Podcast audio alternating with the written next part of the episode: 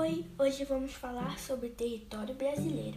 O território brasileiro possui como característica principal a sua grande extensão, o que faz ser considerado como um país de dimensões continentais, ou seja, apresenta uma área equivalente a de um continente, tendo 8.514.876 km de extensão. A evolução territorial do Brasil remonta ao século XV, ao início da chamada Era dos Descobrimentos, quando se impôs a partilha das terras descobertas entre as monarquias ibéricas pioneiras nas grandes navegações.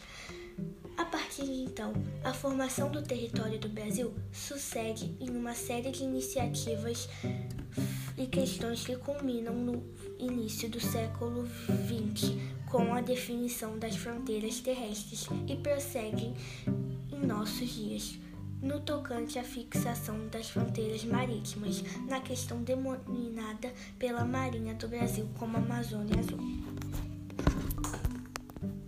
Então foi isso. Espero que tenham gostado. Tchau!